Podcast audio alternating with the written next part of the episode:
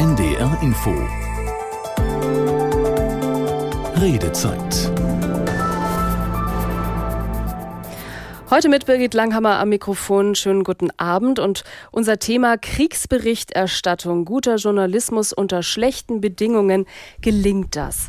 Es sind tatsächlich schon fünf Wochen, fünf sehr lange Wochen, seit Russland die ersten Panzer in die Ukraine geschickt hat.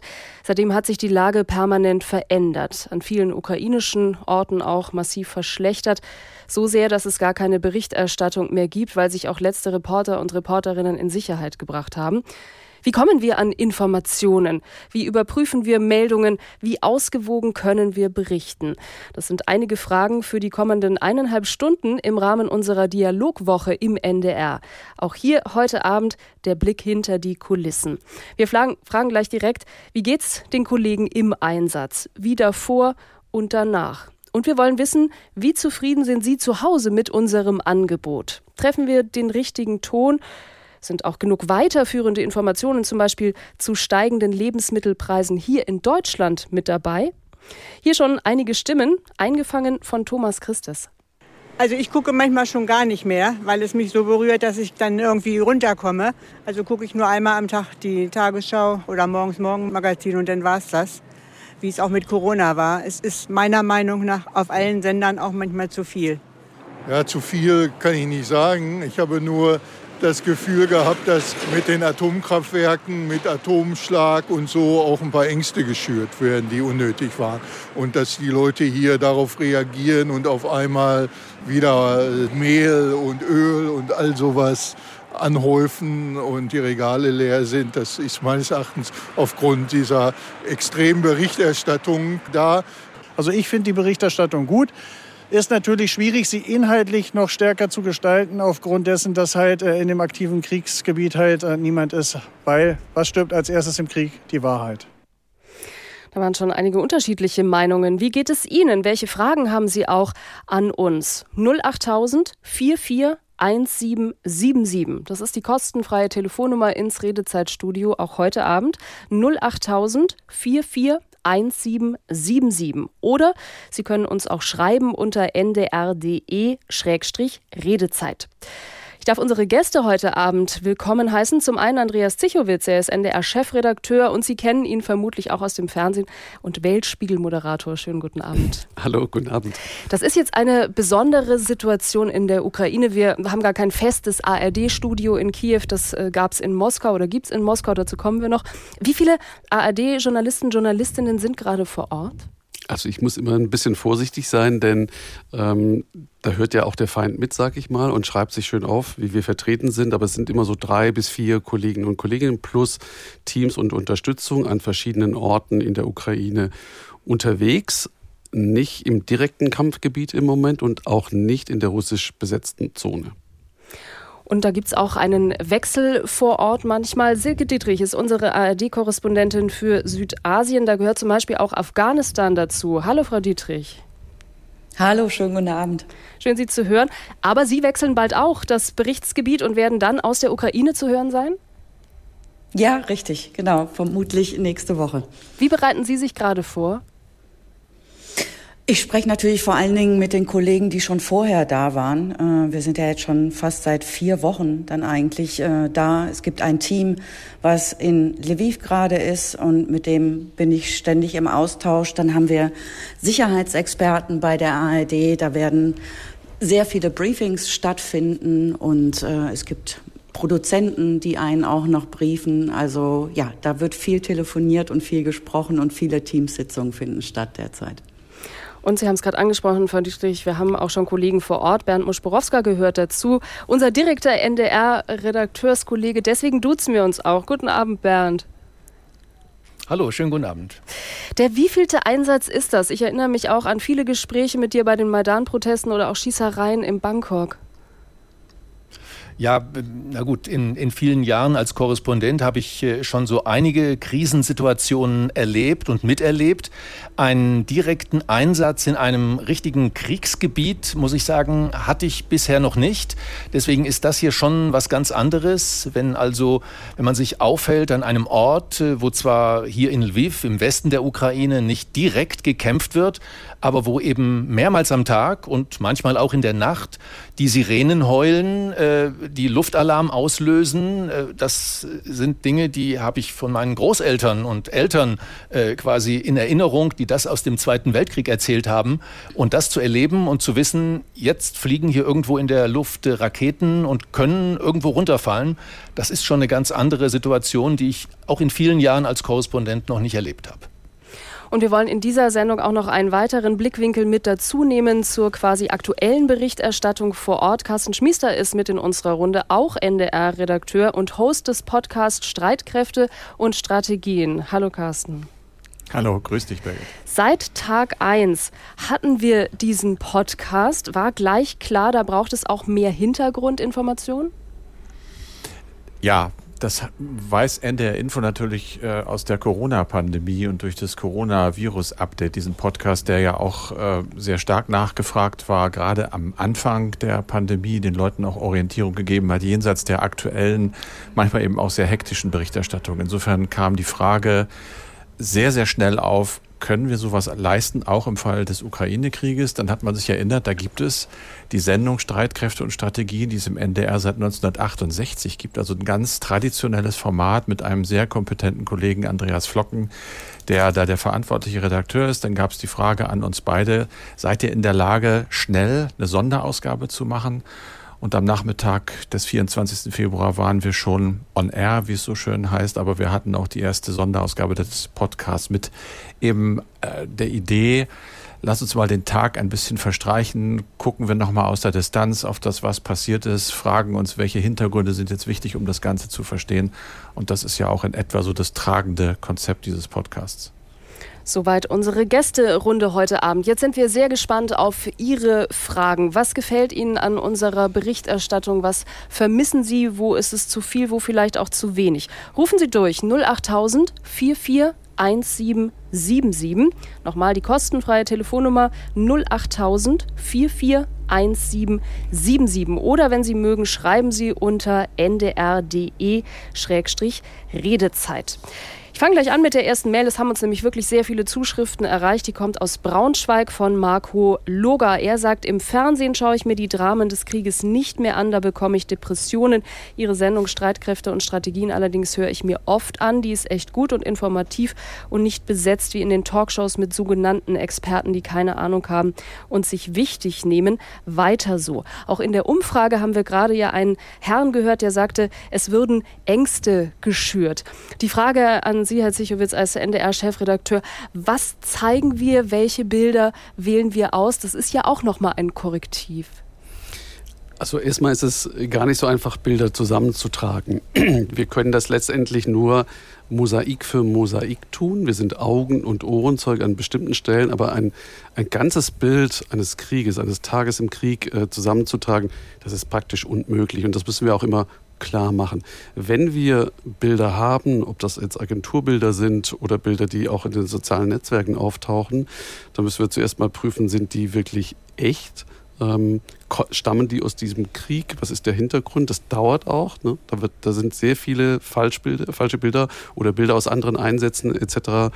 im Netz äh, stehen da zur Verfügung. Muss das also einordnen. Manchmal weiß man es auch nicht genau, dann verzichtet man lieber drauf. Und natürlich ähm, ist unser Anspruch, Menschen haben auch im Leid ähm, oder auch im, im Tod einen Anspruch darauf, dass man sie mit Respekt behandelt und Würde behandelt. Das zeigen wir dann nicht oder wir verpixeln, wir machen es unscharf, so nennen wir das. Ähm, ich kann das übrigens total gut nachvollziehen, was in der Umfrage gesagt wurde, wenn man sich das den ganzen Tag anschaut dann in der Tat, da kann man depressiv werden bei äh, dem, was man da an Gräueln sieht. Und äh, Psychologen raten ja auch dazu, zu sagen, Mensch, einmal am Tag eine wichtige Nachrichtensendung ähm, zu gucken oder zu hören, dann ist man schon ganz gut dabei. Aber diese Bilder einzuordnen, ähm, so dass die auch wirklich ähm, auf der einen Seite das Leid der Zivilbevölkerung darstellen, aber nicht das persönliche einzelne Leid eines Menschen. Das ist die wichtigste Aufgabe, die wir an der Stelle haben. Nun können natürlich Zuschauerinnen, Zuhörer sich entscheiden, wie viel sie im Moment davon sehen möchten, hören möchten. Silke Dietrich, Sie sind aber Korrespondentin, waren ja auch äh, zuletzt, äh, das war letzten Sommer, es kommt mir schon so weit entfernt vor, aber auch äh, in Afghanistan mit dabei. Sie können sich in diesem Einsatz nicht entziehen. Wie machen Sie das?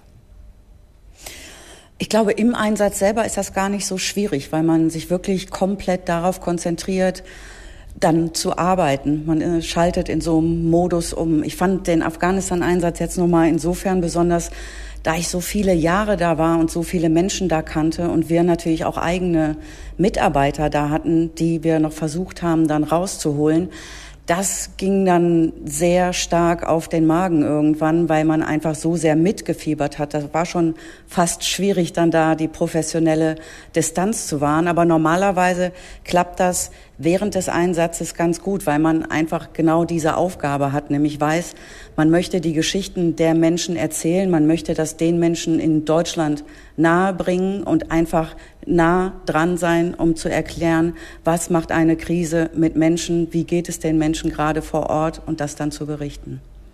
Kann man sich vorbereiten auf schlimme Erlebnisse, wo man eigentlich eher lieber helfen würde, dann aber berichten soll? Vorbereiten kann man sich, glaube ich, nicht. Ich hatte auch noch mal so eine Phase. Gerade im letzten Jahr war es hier in Neu-Delhi ja so schlimm, dass die Delta-Variante wirklich komplett über die Hauptstadt in Indien hinweggefegt ist. Und in dem Moment, wo man in dieser Krise mitten drin steckt und so viele Menschen kennt, die auch davon betroffen sind, das ist sehr schwierig, sich darauf vorzubereiten. Ich glaube, man kann es nur in dem Moment. Es holt einen in der Tat dann oft ein nach dem Einsatz. Bernd Muschborowska ist derzeit gerade in der Ukraine als Krisenreporter für die ARD. Bernd, wie sieht es bei dir aus, dein Tagesablauf? Ist das wirklich auch von früh bis spät dann bestimmt? Von Krieg bist du die ganze Zeit unterwegs oder du brauchst dir dann auch immer die Zeit, es zu uns zu bringen und zu transportieren? Ja, aber es ist natürlich schon eine, sagen wir, eine, eine Dauerbeschäftigung mit diesem Thema. Äh, dafür bin ich hier. Ich bin hier unterwegs, draußen in der Stadt und in der Umgebung, spreche mit Menschen, in erster Linie auch mit, mit Flüchtlingen, die aus äh, wirklich extremen Situationen äh, geflohen sind und dann hier Zuflucht gefunden haben oder von hier weiterreisen äh, bis nach Polen oder noch weiter. Das heißt, ich bekomme Erzählungen von Menschen mit, die Schlimmes erlebt haben. Und äh, darüber hinaus beschäftige ich mich natürlich auch mit dem Kampfgeschehen, weil auch über das äh, ich berichten soll oder berichten möchte. Das heißt, ich beschäftige mich mit Agenturmeldungen, ich schaue mir Filme an, Material von Kollegen, von Kolleginnen, äh, von Agenturen. Also es ist im Prinzip schon eine Dauerbeschäftigung mit diesem Thema und das ist nach einer Weile schon, schlägt das auch auf den Magen, weil man merkt, das wird nicht besser, das wird eigentlich immer schlimmer. Jedenfalls bis jetzt kann ich da noch keine äh, Ent Entspannung sehen in diesem ganzen Konflikt und dann muss man sagen, braucht man auch irgendwann mal eine Pause. Mhm.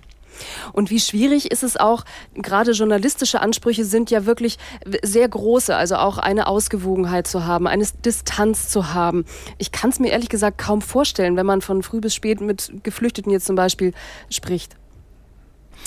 Ja, diese Distanz muss man halt äh, muss man halt bewahren. Das ist, die, das ist eine Schwierigkeit, aber das gehört mit dazu.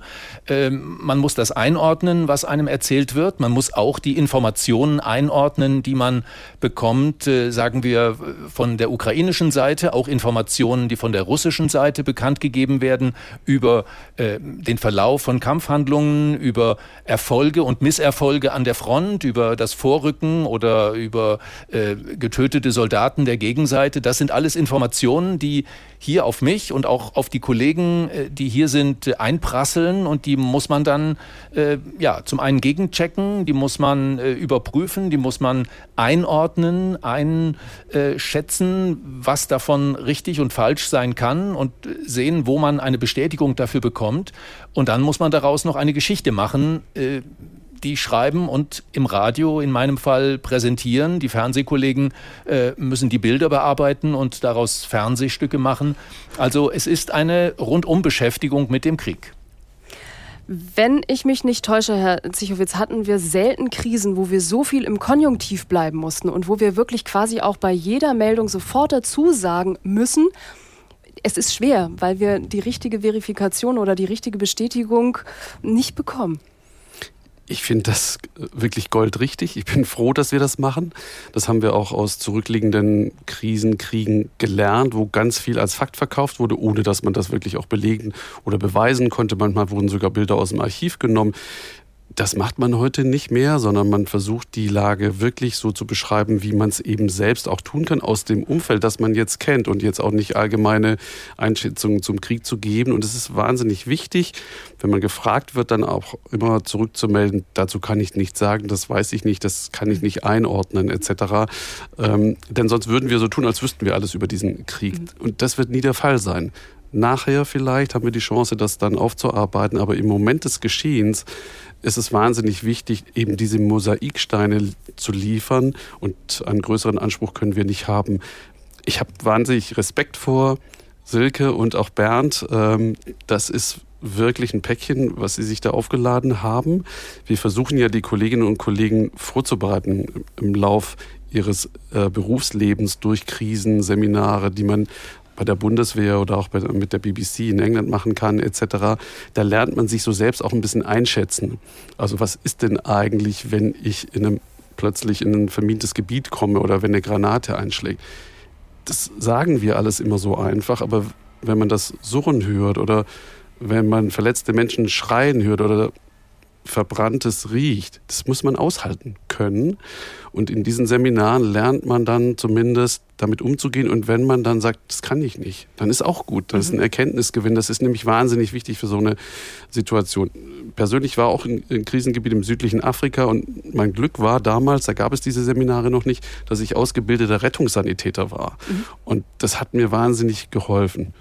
Und Jahre später haben mich die Bilder verfolgt. Und auch da versuchen wir heute unseren Kolleginnen und Kollegen zu helfen, indem wir eben ein Debriefing, ein Traumagespräch anbieten, wenn man zurückkommt, weil einen diese Bilder wirklich sehr lange auch nicht loslassen. Wir fragen in dieser Redezeit Kriegsberichterstattung, guter Journalismus unter schlechten Bedingungen. Gelingt das? Und haben dazu Korrespondenten zugeschaltet. Sie können sich aber auch gerne beteiligen. Und unsere kostenlose Telefonnummer hat auch Thomas Kruse gewählt aus Putlitz. Guten Abend. Einen schönen guten Abend. Ihre ja. Anmerkung zu unserer Berichterstattung. Ja, also ich hätte eigentlich eher gesagt zwei Fragen und eine Anmerkung. Also die erste Frage wäre, befinden wir uns in einem Wirtschaftsweltkrieg? Das wäre die erste Frage. Und die zweite Frage ähm, wäre, und das, das begründe ich dann auch, wieso ich die Frage so stelle, wann endet Journalismus und wann beginnt Propaganda? Das ist eine Frage, die ich mir ganz extrem stelle. Mhm. Und zwar, ich habe noch nirgendwo erlebt, in keinem Krieg, ich bin 51 Jahre alt und in dieser Zeit haben mich durch die Nachrichten viele Kriege be äh, begleitet. Ich habe noch keinen Krieg erlebt, in dem der Präsident des Landes durch sämtliche Parlamente der Welt geschaltet wurde äh, und das überall aufgegriffen wurde. Also ich kenne das weder aus Syrien oder sonst wo, wo Hilfesuchende äh, sich verzweifelt an die Presse gewendet haben zum Beispiel. Mhm und dann so äh, durchgereicht worden sind. Finde ich merkwürdig, ist für mich, hat ein Geschmäckle. Und dann ähm, äh, fällt, ist mir etwas aufgefallen. Ich habe mich mal vor einiger Zeit mit dem äh, Gladbecker Geiseldrama befasst. Dort ist die Presse auch übers Ziel hinausgeschossen. Und ich ähm, frage mich, ob das jetzt ähnlich ist, so eine Art Gladbeck-Syndrom dass wir uns in eine Situation reinsteigern. Wir haben das vorher gelernt durch SARS-CoV und jetzt kommt dieser Krieg. Der ist aber seit 2014. Wir haben uns nur aufgeregt, wie das Flugzeug damals abgeschossen worden ist. Mhm. Da kam kurz von den Holländern, oh, da ist ja Krieg. Und ich frage mich, A, warum wird das jetzt so hochgekocht? Es ist schrecklich, was da passiert. Jeder, der äh, so alt ist wie meine Oma, hat das noch persönlich miterlebt. Mhm. Herr Kruse, und, ich würde Ihre Frage und äh, auch Ihre Anmerkung gerne mitnehmen. Eines äh, tatsächlich, und wir besprechen das, aber eine äh, Anmerkung tatsächlich auch von unserer Seite. Uns geht es ja jetzt wirklich auch um äh, Kriegsberichterstattung, also die generelle äh, Frage nach Schuld oder auch nach ähm, welche Strategie die NATO als nächstes haben sollte, ist heute in dieser Redezeit tatsächlich nicht Thema, weil wir einfach auch nicht die passenden Experten dafür eingeladen haben. Aber diese Sendungen hatten wir und gibt es auch in den kommenden äh, Wochen wieder. Also vielleicht die Frage äh, werden wir auch noch mal mitnehmen, aber ich möchte natürlich trotzdem noch mal fragen, die Propagandafrage, Carsten Schmiester. Wir haben ja gesagt, es gibt einen, so einen kleinen Unterschied zwischen aktueller Berichterstattung und eurem Podcast, der ja tatsächlich auch mhm. ohne aktuelle ähm, Reportagen, äh, O-Töne auskommt. Die Propagandafrage habt ihr auch schon ähm, gestellt. Natürlich, die stellen wir uns in jeder Minute bei allem, was wir wahrnehmen. Und wir nehmen natürlich auch den ganzen Tag über alles wahr, was an Nachrichten auf uns zukommt. Das ist ja wesentlich mehr, als wir nachher weitergeben. Das ist die Aufgabe des Journalisten, zu sehen, zu werten, einzuordnen. Äh, ich glaube, nicht, dass wir uns zum Werkzeug von Propaganda machen, weil wir A natürlich immer versuchen, alle Seiten zu Wort kommen zu lassen. Also nicht nur Zelensky, auch Herr Putin kommt mit dem, was er sagt, in unserem Programm vor. Wir reden darüber, wir ordnen das dann natürlich ein, aber wir versuchen ganz klar nicht Position zu beziehen, das finden wir gut, das finden wir schlecht. Das ist ja nun das eiserne Gesetz im Journalismus. Bericht und Meinung wird strikt getrennt. In unserem Podcast sind wir nicht für Meinung da. Wir sind dazu da, das Tagesgeschehen abzubilden. Und wenn der Präsident eines Landes, und das ist an diesem Krieg ja tatsächlich neu, äh, sich der Technik bedient, um sich in Parlamente schalten zu lassen, wenn von beiden Seiten übrigens ja auch äh, in sozialen Medien sehr viel passiert, was es vorher einfach technisch nicht gab, dann ist das auch für uns Neuland. Äh, aber grundsätzlich ist die Regel immer die, wir geben die Quellen an, wir stellen die Zusammenhänge dar und dann kann man sich halt auch ausrechnen, dass Herr Zelensky, wenn er vor dem Bundestag spricht oder vor dem Kongress, natürlich damit Absichten verfolgt und auch das wird bei uns erwähnt. Also es ist womöglich auch Propaganda, das kommentieren wir gar nicht, aber wir berichten so, dass man selber den Gedanken hat, dass es das eben womöglich ist. Und dann müssen die Hörerinnen und Hörer die entsprechenden Konsequenzen schon für sich selber ziehen und auch für sich die Meinung bilden. Das ist unsere Aufgabe. Wir helfen dabei, dass die Leute am Ende des Tages ein eigenes Bild haben von dem, was am Tag passiert ist. Silke Dietrich, ähm, wir haben es schon angesprochen, Sie haben viel auch aus Afghanistan berichtet. Vielleicht daraus auch abgeleitet äh, die Frage, hatten Sie das Gefühl, dass wir da nicht so nah dran waren oder dass das Interesse nicht so groß war, wie es jetzt ist, wie der Hörer sagt, dass wir jetzt überdrehen und damals vielleicht weggeschaut haben auch? Ah, ich glaube vor allen Dingen nach dem Abzug und in der Zeit, äh, wo wir das alle, glaube ich, noch im Kopf haben, wie die Menschen versucht haben zu fliehen, als die Taliban die Macht übernommen haben, da waren schon mindestens, ja, 14 Tage oder drei Wochen, dann einfach war der Fokus schon extrem auf dieser Situation. Also ich weiß, dass wir hier Tag und Nacht auch durchgearbeitet haben und die Sender auch damit voll waren. Es gab auch Brennpunkte zu der Zeit. Es ist natürlich in diesem Fall jetzt mit der Ukraine, es ist sehr viel näher dran an den Menschen. Es ist ein Krieg in Europa. Äh, Afghanistan ist weiter weg, der Konflikt. Ich glaube, der war so lange, und das tat mir dann fast auch noch ein bisschen leid, weil in dem Moment, wo dann eigentlich der letzte US-Soldat das Land verlassen hat, hat die Berichterstattung ganz schön nachgelassen, ist, oder die Nachfrage zumindest, weil dann quasi die Ausländerinnen und Ausländer erstmal draußen waren. Also es ist, glaube ich, sehr häufig einfach auch damit verbunden, wie sehr die Zuhörerinnen und Zuhörer dann eben auch, wie nah sie an dem Konflikt dran sind und damit ja auch Redakteure und Redakteurinnen. Also ich möchte dem Hörer in einer Sache recht geben. Natürlich versucht in einem Krieg jede Seite die Öffentlichkeit für sich einzunehmen. Das sind Mittel, die man im Krieg einsetzt. Und hier hat ihn der Bundestag eingeladen und wir haben es übertragen, so wie wir jede andere Bundestagsdebatte übertragen. Aber wichtig ist das, äh, was Carsten gesagt hat, dass wir es auch einordnen. Auf der russischen Seite ist das sehr viel schwieriger für uns, weil die Berichterstattung aus Russland durch Gesetze, durch Verbote, bestimmte Worte zu benutzen etc. ja schon stark eingeschränkt ist und weil es auch gar keine freien, unabhängigen Medien, russischen Medien mehr gibt, die mhm. publizieren mhm. können. Also da entsteht natürlich auch ein etwas natürliches Ungleichgewicht. Das würde ich gar nicht abstreiten, sondern wir können das und sollten das immer einordnen. Und in der Tat ist so, dass dieser Krieg natürlich deshalb auch näher ist, weil der sofort direkt Menschen, Geflüchtete über die Grenze zu uns treibt und wir damit sofort konfrontiert sind. Aber wir vergessen nicht, dass es auch noch andere Kriege gibt auf der Welt und ähm, ich moderiere den Weltspiegel. Am Sonntag schauen wir auch auf Myanmar, den Bürgerkrieg und wir versuchen eben auch aus dem Jemen zu berichten. Also das sind auch Dinge, die man jetzt nicht aus den Augen verliert. Und wenn man in 2014 was falsch gemacht hat, ja, haben wir wahrscheinlich einfach nicht richtig hingeguckt, müssen wir es jetzt ja nicht nochmal machen, sondern können es jetzt besser machen. Sie hören die Redezeit auf NDR Info und im Rahmen unserer NDR Info Dialogwoche, wo wir noch stärker als sonst mit Ihnen ins Gespräch kommen wollen, was Sie an unserem Programm schätzen und wo Sie noch Verbesserungsbedarf sehen, sprechen wir heute über die Kriegsberichterstattung und fragen, guter Journalismus unter schlechten Bedingungen, gelingt das? Sie können nach wie vor anrufen. Wir haben gleich noch eine Stunde Zeit bis 22 Uhr, auch Ihre Fragen und Anmerkungen hier live zu hören. 08000 44 1777 ist die Telefonnummer ins Studio. Oder wenn Sie mögen, schreiben Sie uns, auch das ist möglich, unter ndr.de-redezeit. Jetzt haben wir noch eine Minute. Vielleicht ganz kurz noch, Herr Zichowitz, ein Wort tatsächlich zu Moskau. Da haben wir zwischenzeitlich ja die Berichterstattung sogar ausgesetzt. Aber das ist jetzt wieder angelaufen, aber auf Schmalspur.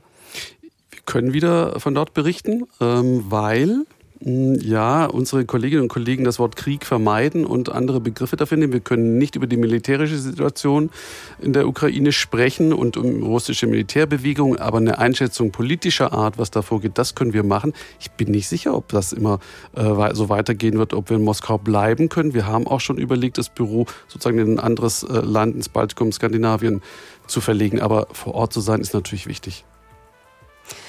Und hier geht's weiter mit den 21 Uhr Nachrichten und wenn Sie mögen, hören wir uns gleich, vielleicht Sie ja auch persönlich in dieser Sendung wieder. Es würde mich freuen.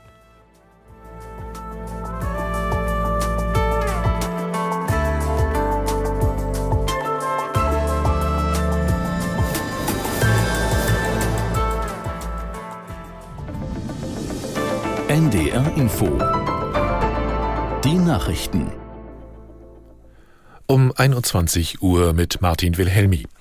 Die Bundesregierung hat zurückhaltend auf die Forderungen Russlands reagiert, nach denen ausländische Unternehmen Gaslieferungen nur noch in der russischen Landeswährung Rubel bezahlen dürfen. Das Wirtschaftsministerium teilte mit, sobald das Dekret vorliege, werde die Bundesregierung es gründlich prüfen und bewerten. Aus Berlin Hans-Joachim Viehweger. Bundeskanzler Scholz hat aber schon mal bekräftigt, Gaslieferungen aus Russland würden auch künftig so bezahlt, wie es in den Verträgen stehe und damit in Euro oder Dollar.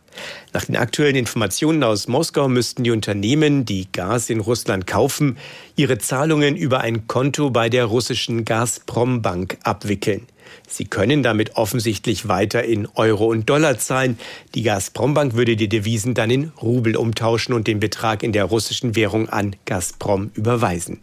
Russland hat außerdem Einreiseverbote für EU-Spitzenpolitiker und Parlamentarier angekündigt.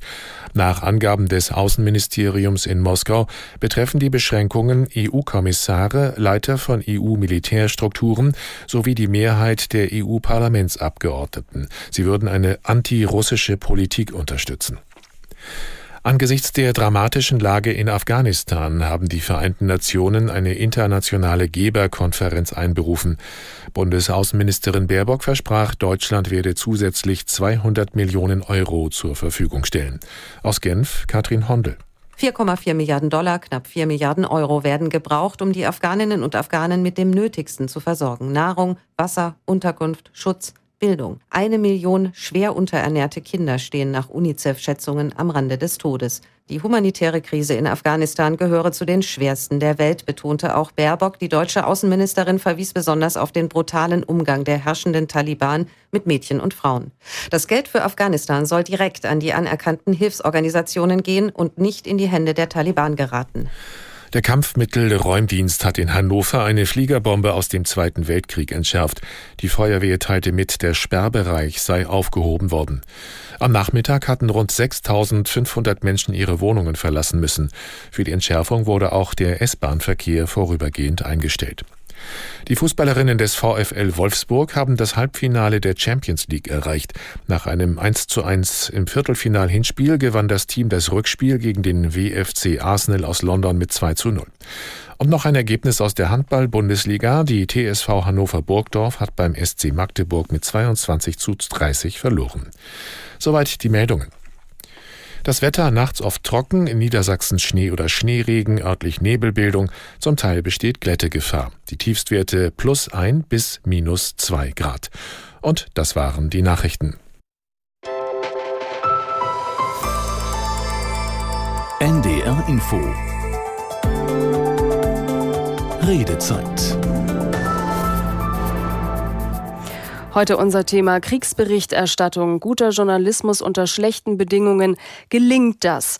In dieser Woche haben wir in allen Formaten zum Dialog eingeladen, zu Möglichkeiten der Sendungskritik, zur Beteiligung an Videokonferenzen mit Machern dieses Programms, zu ganz unterschiedlichen Themen. Und heute Abend in dieser Redezeit im extra langen Format, eineinhalb Stunden, also der Blick auf die derzeitigen Arbeitsbedingungen. Und wir wollen wissen, wie bewerten Sie die Ukraine-Krieg-Berichterstattung? Was vermissen Sie Sie? Wo ist es Ihnen vielleicht zu wenig? Wo zu viel? Welche Informationsangebote nutzen Sie? Ist es eher das schnelle Nachrichtenupdate oder sind es mehr die Hintergründe, etwa auch in unserem Podcast Streitkräfte und Strategien? Thomas Christus hat sich schon umgehört. Es ist völlig angemessen. Ich hoffe nur, dass auch alles wahr ist, was uns gesagt wird und dass wir nicht in ebenso einer Blase leben, wie jetzt wir vermuten, dass es äh, beispielsweise in Russland der Fall ist.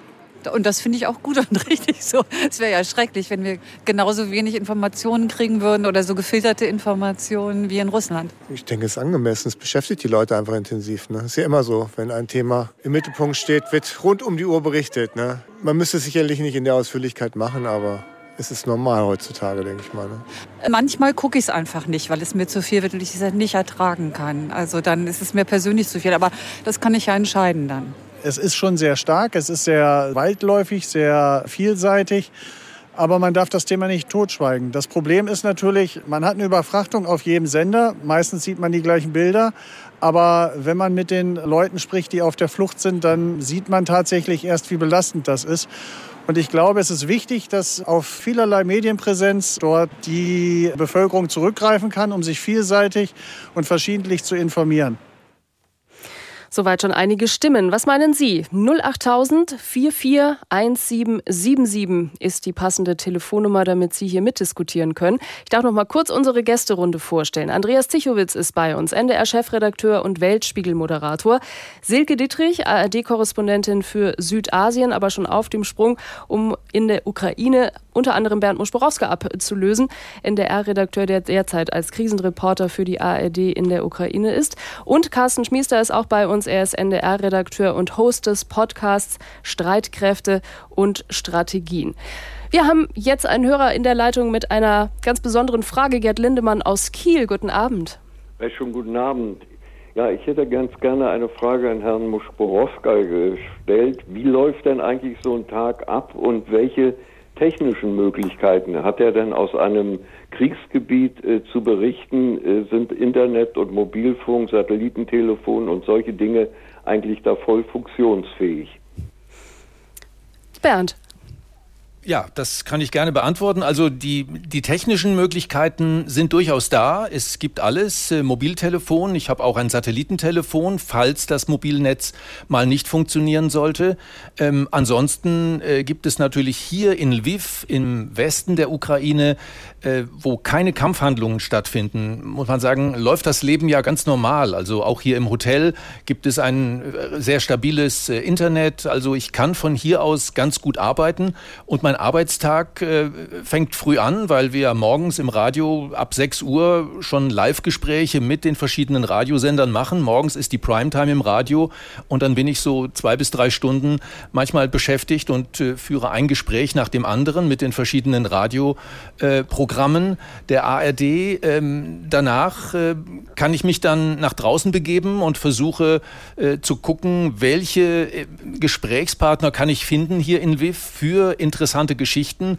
Beispielsweise ähm, war ich vor zwei Tagen ähm, hier bei der, äh, man könnte sagen, Regierungspräsidentin für die Region Lviv im, im großen Verwaltungsgebäude dieser Stadt, äh, habe mit ihr ein Interview geführt über die Schwierigkeiten, die vielen Flüchtlinge hier zu betreuen und zu versorgen. Und ähm, ja, wenn dann plötzlich, äh, während man in diesem Verwaltungsgebäude sitzt, äh, der Luftalarm losgeht, und das passiert eben schon immer wieder mal äh, äh im Laufe eines Tages, dann kommt man so ein bisschen ins Grübeln, denn äh, nun ist zwar hier kein Kampfgebiet, aber genau so ein Verwaltungsgebäude, in dem ich mich da aufgehalten habe, äh, ist zwei Tage vorher in der südukrainischen Stadt Mykolaiv bombardiert worden. Das war eben die dortige, der dortige Sitz des Regierungspräsidenten oder Gouverneurs, wie es dort hieß. Ähm, und dann überlegt man sich schon, hm, bin ich jetzt am richtigen Ort oder sollte ich jetzt nicht lieber schnell hier verschwinden, äh, falls doch die nächste Rakete, die irgendwo hier im Westen der Ukraine durch die Luft fliegt, auf dieses Gebäude gerichtet ist. Das sind die Dinge, die man im Laufe des Arbeitstages manchmal immer wieder abwägen muss, denn äh, je nachdem, wo man sich aufhält und Luftalarm ist, äh, muss man halt sehen, äh, was man dann tut, wo man sich äh, unter Umständen in Sicherheit bringt. Ich habe auch äh, beispielsweise nach dem Raketeneinschlag am vergangenen Wochenende auf einem Öldepot, bin ich dann zwei Tage später da mal hingegangen, um mir das anzugucken, was da alles passiert ist. Ähm, und auch da gab es dann Luftalarm und dann dachte ich auch, hm, jetzt ist es auch Zeit, hier wegzugehen, denn äh, die Hälfte der Öltanks stehen da ja noch. Äh, das heißt, äh, man muss äh, bei der Arbeit selbst hier in dieser relativ ruhigen Region äh, der Westukraine äh, immer wieder ganz genau aufpassen, welche Risiken man eingeht und äh, wie man sich verhält. Und je weiter man nach Osten geht, und wir haben ja auch noch äh, Teams, die weiter im Landesinneren sind, äh, je weiter man nach Osten geht, umso größer ist natürlich die Gefahr und umso schwieriger die Abwägungen, was man tut und was man lieber lässt, weil ähm, sich in Lebensgefahr zu begeben, ist auch nicht Sinn der Sache, auch wenn man natürlich so nah wie möglich dran sein möchte am Geschehen. Herr Lindemann, verfolgen Sie das Programm? Was hören Sie am liebsten? Längere Hintergrundinformationen oder so Schilderungen eben jetzt aus dem Aktuellen, wie gerade eben von Bernd Muschborowska? Ja, ich muss sagen, ich habe heute Mittag einen Bericht von Herrn Muschborowska gehört, der mich emotional äh, sehr beeindruckt hat. Äh, da ging es um eine junge Frau, die mit ihrem Baby, oh, jetzt habe ich Probleme, äh, ja, mit ihrem Baby da aus einer Klinik gekommen ist. Und das ist genau eine Situation, die meine Mutter äh, erlebt hat, als ich geboren wurde. Mhm. Herr Lindemann, herzlichen Dank, dass Sie angerufen haben und danke auch, dass Sie Ihre Geschichte mit uns geteilt haben. Eine Mail hat uns dazu auch erreicht aus Göttingen. Da schreibt eine Frau, die lieber anonym schreiben möchte, ich wünsche mir, dass die Journalisten in der Ukraine sich nicht in Lebensgefahr bringen, nur damit wir Zuhörer und Zuschauer aktuelle Bilder bekommen. Diese Verantwortung liegt im weitesten Sinne, Herr Zichowitz, ja dann eben auch bei den Chefs, bei den Verantwortlichen hier. Gibt es Situationen, wo Sie Reporter, Reporterinnen auch mal zurückrufen? Also da hat man schon viele schlaflose Nächte, ähm, wenn die Kolleginnen und Kollegen in solche Einsätze gehen. Das oberste Ziel ist Sicherheit. Wir sind für die Kollegen verantwortlich. Die haben Familie, die haben Ehepartner und Partnerinnen etc. Und was man nicht möchte, ist, dass es eines Tages ein Anruf kommt, uns ist was passiert. Wir versuchen das also so gut wie möglich abzuschätzen und bevor man reingeht, auch immer darüber nachzudenken, wie man eigentlich wieder rauskommt. Was passiert dann, wer holt ein, wie, wie kann man das organisieren, etc. Und ähm, das ist ganz wichtig für den Einsatz im, in der Kriegssituation selbst, also in der Kampfhandlung. Ähm, das, das sehe ich uns nicht, das ist nicht unser Job. Ähm, wir haben Hintergrund zu berichten, wir haben vor Ort Augen- und Ohrenzeuge zu sein, aber in die Kampfhandlung zu gehen, finde ich birgt auch sehr viele ethische Fragen. Ich habe ähm, in vielen Jahren das fast schon dann wie eine Sport-Live-Berichterstattung erlebt. Ähm, das möchte ich nicht. Ich halte das für unverantwortlich. Und ich frage mich auch oft, was denn der Mehrwert dann sein soll. Ne? Also jemand ist in einem Keller, wird live geschaltet, hat einen Stahlhelm auf und draußen kracht. Ja, was habe ich da, da gelernt davon, außer mhm. dass, sie, dass die Kollegen in Gefahr gebracht worden sind. Also das ist nicht unser Anspruch. Ähm, und das möchten wir auch nicht. Ich möchte, dass alle heil nach Hause kommen und kein Bild, kein Interview ist es wert, ähm, keine Tagesschau um 20 Uhr etwas zu riskieren. Das wissen auch alle, die vor Ort sind. Ich glaube nicht, dass das passiert. Aber es passieren ja auch viele Dinge, die man nicht geplant hat. Mhm. Also die unmöglichsten. Das Auto hält am Straßenrand, weil jemand pinkeln muss, tritt auf eine Mine. Auch das sind ja Fälle, da ist gar niemand anders äh, beteiligt. Aber was machen wir dann? Wie kriegen wir die aus dem Gebiet raus? Wie kann man ärztliche Versorgung leisten? Also das bedarf einer wirklich auch geölten Logistik. Und es bedarf auch einer Heimatredaktion und Kolleginnen und Kollegen, die sich ja rund um die Uhr kümmern, äh, bereitstehen, möglicherweise Hilfe äh, holen können und die auch einspringen können, um bei der Berichterstattung noch zu helfen. Silke Dietrich ist unsere ARD-Korrespondentin für Südasien. Das äh, umfasst dann im weitesten eben auch Afghanistan. Da haben Sie sie vielleicht noch im Ohr. Und ab kommenden Dienstag wird sie dann in der Ukraine unterstützen. Frau Dietrich, gerade eben haben wir es schon gehört äh, von Herrn Zichowitz. Natürlich äh, schickt man keinen jetzt extra in eine Kampfhandlung, aber gerade auch in Afghanistan. Es kommt ja manchmal dann auch unverhofft. Ähm, das kann natürlich schon auch sein. Gehen Sie diese ganzen Situationen jetzt eben auch vor der Ukraine, ist ja für Sie auch ein völlig neues Gelände, schon mal im Kopf durch? Hat man da quasi dann vorne und hinten auch schon Augen und Antennen? Ja, aber nicht so, dass ich das jetzt äh, Tag und Nacht die ganze Zeit durchspielen würde. Der Vorteil ist ja, dass wir gerade in diesen Krisen- und Kriegsgebieten auch immer Sicherheitsleute noch vor Ort haben. Das heißt also, die informieren sich ständig, was irgendwo gerade passiert ist. Beispiele in Afghanistan war es, gab es dann mal Tage, wo wir einfach gar nicht vor die Tür konnten, weil es ein großes Entführungsrisiko gab. Dann wussten wir, wir gehen nie an die Front, aber waren dann mal fünf Kilometer von der Front entfernt. Auch da immer ein Sicherheitsberater mit an der Seite, der abwägt und der auch Stopp sagt. Und dann eben immer wieder auch die Rücksprachen mit den Redaktionen zu Hause. Wie weit gehen wir? Ist es die Geschichte wert oder nicht? Das wägen wir eigentlich ständig ständig ab, aber dass ich jetzt schon alles komplett durchspielen würde, ich glaube, da werden noch viele ja, überraschende Situationen dann auf mich zukommen.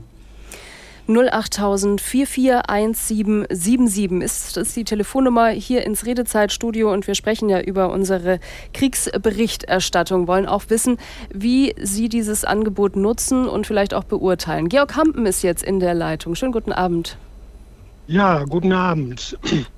Ja, ich möchte auch etwas zum Thema Ausgewogenheit sagen. Also erstmal als Voraussetzung, ich finde das, finde diesen Krieg ganz fürchterlich. Ich finde das auch ein Verbrechen, was da jetzt gerade stattfindet. Ne? Nur ich hätte mir den, den gleichen Ansatz gewünscht bei den ganzen letzten Kriegen, ne, die jetzt besonders hier von Amerika geführt wurden. Auch die haben ja gegen Völkerrecht verstoßen im Irakkrieg, ne, mit, mit einer Lüge da diesen Krieg begonnen. Da sind inzwischen Hunderttausende an Zivilisten zu Tode gekommen. Der Staat ist zerstört. Und ich habe nicht einen deutschen Politiker damals gehört oder heute gehört, der Sanktionen gegen Amerika verlangt hätte. Ne, da sieht man doch ganz klar, dass wir da sehr parteiisch sind ne, und äh, wir quasi auch abhängig sind von Amerika und das sollte man dann auch mal klar aussprechen. Ne. Das sieht man ja auch in der Politik. Jetzt der Herr Scholz, der fast wörtlich das äh, wiedergibt, was ihm Herr Biden davor sagt. Äh, da muss man dann auch kein Hehl rausmachen und sagen, ja gut, wir müssen uns halt den Amerikanern unterwerfen und äh, können da jetzt auch keine große Kritik üben, sondern müssen das mehr oder weniger abnicken. Ne? Also es sind ja ganz schlimme Sachen passiert in Afghanistan. Der deutsche General, der da den Befehl gegeben hat, äh, diesen Tanklaster da zu bombardieren und dann sind dann leider 100 afghanische Menschen bei lebendigem Leibe dazu, äh, verbrannt und kurz danach ist er dann nochmal befördert worden, dieser General. Mhm. Da gab es dann zwar mal einen Kritiker aber das sind alles so Punkte, da hätte ich mir gewünscht, dass dann mal die, die, die Medien, die deutschen Medien so ein Thema richtig aufgreifen, mal zwei Stunden eine Sendung intensiv über, über, über diese Verbrechen äh, berichten und dann auch sehr kritisch ne, und sehr klar mhm. verurteilen, was dort stattgefunden hat. Und das fehlt einfach. Ne? Also man merkt, ich meine, der Herr eben, den habe ich ja auch noch mitbekommen, der sagt, hat das hat ja im Grunde, das ging ja in die gleiche Richtung. Ne? Das steht jetzt wirklich im absoluten Mittelpunkt. Ne? Und wenn man das mit den anderen Kriegen vergleicht, das war dann immer, das lief dann so an, an, an im Hintergrund mit. Ne? Mhm. Herr Hamm, ich, würde Ihre Frage, ich ja, glaube, wir noch, haben den Punkt ähm, noch, jetzt noch mitbekommen. Ich würde Ihre Frage aber gerne, sonst kommen wir nie auf eine Antwort. Herr Zichowitz ähm, hat gerade eben äh, schon die Hand gehoben. Also total spannende Frage. Äh, vielen Dank. Würde jetzt im Moment keinen Sinn machen zu sagen, jetzt vergleichen wir mal, wie war es bei den anderen Kriegen. Aber wenn ich zurückblicke, und ich war damals Korrespondent in Kairo, also ich habe Golfkriege auch mitgemacht, ähm, dann ist es ja gar nicht so, dass wir da nicht kritisch gewesen wären in der Berichterstattung. Ich rede jetzt nicht von der politischen Haltung, aber selbst da, muss man ja mal festhalten, hat ja Deutschland sich nicht beteiligt. Ähm, das ist ja sozusagen Gerhard Schröders Verdienst damals gewesen, Deutschland aus dem Irakkrieg, aus dem Zweiten rauszuhalten. Und die, die Fragen, die sich für uns für die Berichterstattung gestellt haben äh, vor Ort, war ja zu überprüfen, ob das, was uns jeden Tag vorgekaut und gezeigt wurde, hier Bombe abgeschossen, hat hier äh, eines von Saddam Husseins Lagern getroffen, alles wunderbar, Militärs klatschen zu gucken, ob das vor Ort stimmt. Es war damals sehr schwierig, in den Irak zu kommen. Das haben Kolleginnen und Kollegen geschafft. Christoph Maria Fröder war einer. Und der hat dann vor Ort berichtet und hat gesagt, ich habe da nachgeguckt, das hat ein Krankenhaus getroffen. Ich stehe jetzt hier. So, und das aufzudecken und zu sagen, da stimmt gar nicht alles. Und das ist natürlich ein Krieg, der die Zivilisten genauso trifft. Das ist in der Berichterstattung damals wirklich sehr breit gemacht worden. Sie sind jetzt in der Kritik natürlich auch auf die generelle politische Haltung gegangen. Ich finde das ein irre spannendes Thema und nehme mir das auch mal mit mhm. ähm, für eine unserer Talkshows, wenn wir durch diesen Krieg durch sind. Mhm. Ähm, denn ich glaube, der steht jetzt erstmal im Vordergrund. Aber dieses, diese Gewichtungen, sind wir da in der Politik richtig? Gehen wir mit unseren Freunden genauso kritisch um wie mit anderen? Das ist wirklich ein Thema, was wir vertiefen können. Das zieht sich äh, durch diese Woche, wo wir mit Hörern, Zuschauerinnen im Dialog sind, tatsächlich öfter, dass es den Vorwurf gibt, die Berichterstattung wäre zu einseitig. Oder hier jetzt bei Herrn Hampen ging es ja tatsächlich auch ein bisschen durcheinander, die politische Entscheidung und die Berichterstattung darüber. Vielleicht können wir das noch mal ein bisschen schärfen. Carsten Schmiester ist NDR-Redakteur und Host des Podcasts Streitkräfte und Strategien. Vielleicht auch da noch mal ein bisschen eingängiger. Zu, die, wie, woher kommt es, diese Einseitigkeit oder die gefühlte äh, Einseitigkeit, die viele Hörer und Hörerinnen bemängeln? Also erstmal hat äh, Andreas ja einen guten Punkt vorhin gemacht, indem er gesagt hat, es ist nicht ganz ausgewogen, das Material, was wir bekommen, weil halt äh, in Russland die Zensur deutlich stärker ist und äh, Quellen beeinträchtigt, auf die wir uns in anderen Ländern, wo das freier ist, durchaus auch stützen können. Das versuchen wir natürlich immer anzusprechen. Das ist das Erste. Wenn man merkt, irgendwo gibt es ein, äh, ein ein Defizit, äh, dann wird das nicht übertüncht, sondern es wird benannt. Dann kann man das, was man anschließend erzählt, ja besser einordnen. Äh, ich kann diese Kritik äh, nicht ganz nachvollziehen. Ich sage auch mal, wir kriegen sehr, sehr viele Mails auf diesen Podcast und da findet diese Kritik, was mich sehr freut, wirklich nur am Rande statt. Wir seien dazu eindeutig, äh, zu einseitig. Äh, es wird uns sogar eher vorgeworfen, äh, dass das teilweise in Richtung äh, zu rücksichtsvoll, was Russland angeht, ausfiele, die Berichterstattung. Und wenn man, das ist auch so eine Regel, auch so eine Kritik bekommt, vielleicht sogar von beiden Seiten, hat man doch den Eindruck, wir stehen in der Mitte ganz gut. Wir bemühen uns einfach nur wirklich darum, so viel wie möglich an Informationen zu verifizieren und da, wo wir es nicht können, entweder wenn sie abstrus wirken sie nicht zu nennen oder wenn wir Zweifel haben, aber sie dennoch für wichtig halten, diese Zweifel zu benennen. Das Problem, was man immer hat, äh, ist das alte Shooting the Messenger. Äh, das kenne ich auch noch aus meiner Zeit in Washington. Da muss ich gerade dran denken, an den Irakkrieg äh, und, und auch an den Anruf eben. Wir haben nun wirklich kritisch berichtet, sehr, sehr Amerika-kritisch, so dass uns das schon teilweise wieder vorgeworfen wurde. Da waren wir garantiert nicht die Verteidiger von George W. Bush. Äh, es ist nur immer wirklich in dieser emotionalen Aufgeladenheit, glaube ich, auch schwer, da zu trennen, auch die Kritik zu trennen. Meine ich jetzt eigentlich die Politik, meine ich die Leute, die Politik berichten. Für unseren Podcast kann ich sagen, es ist ein Privileg, dass wir eben nicht sofort reagieren müssen auf Agenturmeldungen, auf Eilmeldungen, dass wir uns erstmal hinsetzen können, miteinander reden, dass sowohl Andreas Flocken, der viel Erfahrung hat in diesem Streitkräftefach, ich war lange selber auch im Ausland an verschiedenen Standorten, dass wir auch mal so einen Plausibilitätscheck machen und einfach dann auch mal den ganz normalen Journalistenverstand einschalten und sagen, gibt es vergleichbare Fälle, wo könnten wir vielleicht die Wahrheit am ehesten noch vermuten. Das ist, glaube ich, das, was diesen Podcast ausmacht und vielleicht auch ein Grund dafür, dass äh, die Kritik Einseitigkeit uns in dem Fall wirklich nicht so trifft. Sie können uns heute Abend anrufen oder auch mailen. Und aus Hedepa hat uns Ingeborg Naujock gesprochen. Sie schreibt auch, ich bin der Meinung, dass Ihre Berichterstattung sehr einseitige und sehr kriegstreiberische Züge aufweist, während sich Bundeskanzler und Wirtschaftsminister darum bemühen, für die deutsche Bevölkerung als auch für die Wirtschaft Schadensbegrenzung zu betreiben.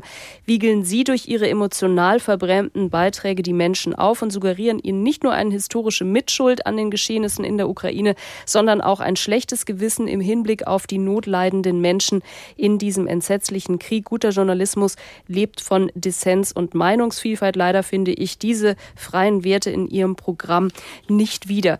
Den Mittelteil, also quasi von äh, zu viel Emotion oder hier, wie sie schreibt, ein schlechtes Gewissen vermitteln zu wollen, wenn man über notleidende Menschen berichtet. Silke Dietrich, Sie haben äh, aus vielen Krisengebieten berichtet und eben auch viel Schreckliches vor Ort immer erlebt. Inwieweit preisen Sie das mit ein oder inwieweit ist eben auch klar, wenn ich jetzt über viel Leid berichte, dann wird mir vielleicht eben auch vorgeworfen, so wie gerade eben, das wäre dann mitleidhaschend oder ich würde den falschen Blick setzen. Ich sehe das nicht so. Ich äh, denke das oft umgekehrt. Ich meine, dass das Menschen dann irgendwann so empfinden, das scheint so zu sein. Ich äh, finde aber gerade dadurch, dass ich über Konflikte berichte, die sehr weit weg sind von Menschen, versuche ich natürlich dann Geschichten zu finden, Menschen zu finden, wo man dann an anknüpfen kann. Das heißt, wenn ich also dann über eine Familie berichte, die Mutter, die in einem Flüchtlingsheim sitzt und mit ihren drei Kindern gerade vor Krieg geflohen ist und deren Geschichte erzähle, habe ich nicht das Gefühl, dass ich damit Mitleid erhaschen will, sondern eigentlich Verständnis und das auf einer eher menschlichen Basis, weil eben sich, glaube ich, viele Menschen nicht vorstellen können, wie eine Flüchtlingsfrau in Afghanistan lebt, die zum Teil da wirklich sogar in Höhlen gelebt haben, weil die noch nicht mal mehr Geld für Zelte hatten. Das sind Geschichten, die ich denke, die man erzählen sollte, um ein Verständnis zu gewinnen und nicht um Mitleid zu erhaschen. Zumindest ist das nicht mein Ziel. Gab es denn schon Situationen, Bernd Muschborowska, auch in der Ukraine, ähm, wo du dachtest, das sieht mir jetzt hier aber alles zu vorbereitet aus für mich als Reporter erkennbar mit Mikrofon? Also das nicht, aber ich möchte auch gerne auf diese Frage nochmal eingehen.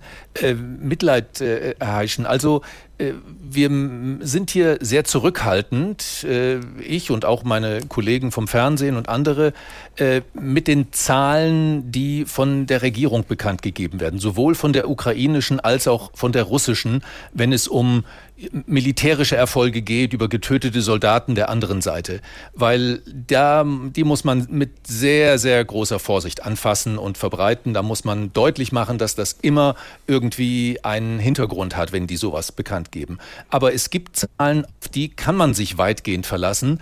Und das sind die Zahlen, die die Zivilbevölkerung betreffen. Also wie viele Menschen in der Ukraine ihr Leben verloren verloren haben, Zivilisten, äh, wie viele Menschen ihr Zuhause verloren haben, äh, weil das sind auch Zahlen, die werden zum einen von Stellen bekannt gegeben, die kein Interesse haben, äh, das Kriegsgeschehen in irgendeiner Weise zu beschönigen oder Propaganda zu machen. Und das sind Zahlen, die von den Vereinten Nationen äh, verbreitet werden. Und äh, da kommt man eben zu den Zivilisten. Und dann berichtet man darüber, dass 1000 Zivilisten, knapp 1000 Zivilisten in der Ukraine schon getötet wurden, 1500 verletzt wurden, dass 10 Millionen Ukrainer äh, oder viel mehr noch inzwischen äh, obdachlos geworden sind, ihr Zuhause verloren haben. Es gibt äh, knapp 4 Millionen äh, außerhalb der Ukraine, über 6 Millionen sind Flüchtlinge im eigenen Land, das heißt, halten sich irgendwo außerhalb der Kampfgebiete auf. Ähm, das sind Zahlen und das sind die Berichte über diese Menschen, die wir hier aufgreifen und über die wir berichten können, weil wir deren Angaben und deren Erzählungen aus den Kriegsgebieten, deren Schicksale, die sie äh, beschreiben, also wenn Menschen beschreiben, Mensch, ich habe ein ganz normales Leben gehabt. Ich habe einen Job gehabt, ich habe eine Wohnung gehabt, ein Auto, ich habe ein gutes Leben geführt, es war alles prima und jetzt habe ich nichts mehr. Dann ist das ein Fakt. Das sind äh, Erzählungen der Menschen, die ihr Leben darstellen und wir greifen das auf und äh, berichten darüber, erzählen davon. Äh, das ist nicht Mitleid erheischen, äh, aber es ist vielleicht gut, wenn Menschen äh, in dieser Situation Mitleid bekommen und vielleicht auch helfen, äh, weil wir in Deutschland in einer besseren Situation sind und diesen helfen können und auch helfen müssen, denke ich. Und jetzt haben wir eine Hörerin am Telefon, die ihren Namen auch nicht sagen möchte, aber natürlich trotzdem zu Wort kommt. Schönen guten Abend nach Günsdorf. Ja, guten Abend. Ihre Meinung, wir fragen ja, gelingt guter Journalismus auch unter schlechten Bedingungen? Soll gelingen. Man hofft, es soll gelingen. Und wenn Sie unser Programm jetzt anschauen, was nutzen Sie? Nachrichten tagsüber oder wie informieren Sie sich? Ich informiere mal einmal am Tag, äh, nachmittags. Äh, ich höre einmal die Nachrichtensendung und äh, die Musik natürlich, die danach kommt. Mhm. Und glauben Sie, dass Sie so das ganze Bild ähm, abgedeckt bekommen? Mit Nachrichten oder mit der Situation allgemein? Über die Situation aus den Nachrichten, genau. Äh, es kommt darauf an, welche Nachrichten Sie meinen. Also ich bekomme schon einiges aus den Nachrichten, aber ich bekomme nicht die gesamte Hintergründe. Ich bekomme einfach die Nachrichten aus der ganzen Welt, aber ich bekomme wenig Nachrichten aus Deutschland und zwar die Nachrichten, die mich gerade betreffen. Mhm. Aus meiner Gegend, aus meinem Umkreis, aus unserem Umkreis, unser Leben. Mhm. Jetzt verzeihen Sie die Nachfrage, aber man hört so ein bisschen einen Akzent. Also kommen Sie auch irgendwie aus einem, einem Anwohner oder aus der Ukraine oder einem anderen Rainerstaat? Äh, nein, ich äh, bin schon seit Jahren in Deutschland. Mein Akzent bekommt man nicht weg. Ich bin in der Sowjetunion geboren und bin schon über 25 Jahre in Deutschland. Mhm. Das heißt aber ja auch, Sie verstehen andere Sprachen. Das heißt, Sie würden auch andere Medien ähm, verstehen. Sie könnten es vergleichen sogar. Äh, das kann ich, selbstverständlich. Mhm. Und vielleicht da auch noch ein Satz, äh, nehmen Sie wahr, dass es dann im Deutschen anders ist als äh, zum Beispiel auf Russisch? Also dieses, äh, diese Frage möchte ich nicht kommentieren. Ich denke, es gibt genügend Hörer, die genauso die Möglichkeit haben, englischsprachige, französischsprachige und äh, weitere Nachrichten zu lesen und dann sollen sie ihre Meinung auch bilden. Mhm. Vielen Dank für Ihren Anruf. Ja, also man hört, es ist schwierig und bleibt eben auch für jeden Hörer, jede Hörerin schwierig. Wir fragen ja heute in der Redezeit, ob uns denn guter Journalismus gelingt und fragen Sie ganz konkret, was nutzen Sie, wo denken Sie, könnte es noch besser werden? Sie können gerne anrufen 08000 44 1777 oder Sie können auch noch schreiben unter ndr.de-redezeit. Wir hören jetzt die Nachrichten und darin auch aktuelle Entwicklungen von vor Ort und danach hören wir uns gleich wieder. NDR Info. Die Nachrichten. Um 21.30 Uhr mit Martin Wilhelmi. Ausländische Unternehmen dürfen Gaslieferungen aus Russland ab morgen nur noch in Rubel bezahlen. Russlands Präsident Putin hat nach eigenen Angaben ein entsprechendes Dekret unterzeichnet. Aus der NDR Nachrichtenredaktion Johannes Zuber. Demnach müssen ausländische Unternehmen ein Konto bei der russischen Gazprom Bank eröffnen. Auf dieses Konto überweisen sie ihre Gasrechnungen wie gewohnt in Euro oder Dollar. Die Bank wechselt das Geld dann in Rubel und schickt den Betrag in der russischen Landeswährung weiter an Gazprom. Für deutsche Unternehmen wird sich aus Sicht von Analysten durch das neue Verfahren wenig ändern. Putin versicherte, dass es keine Auswirkungen auf die Liefermenge und den Preis habe. Er drohte aber, wer nicht mitmacht, bekommt auch kein Gas mehr geliefert.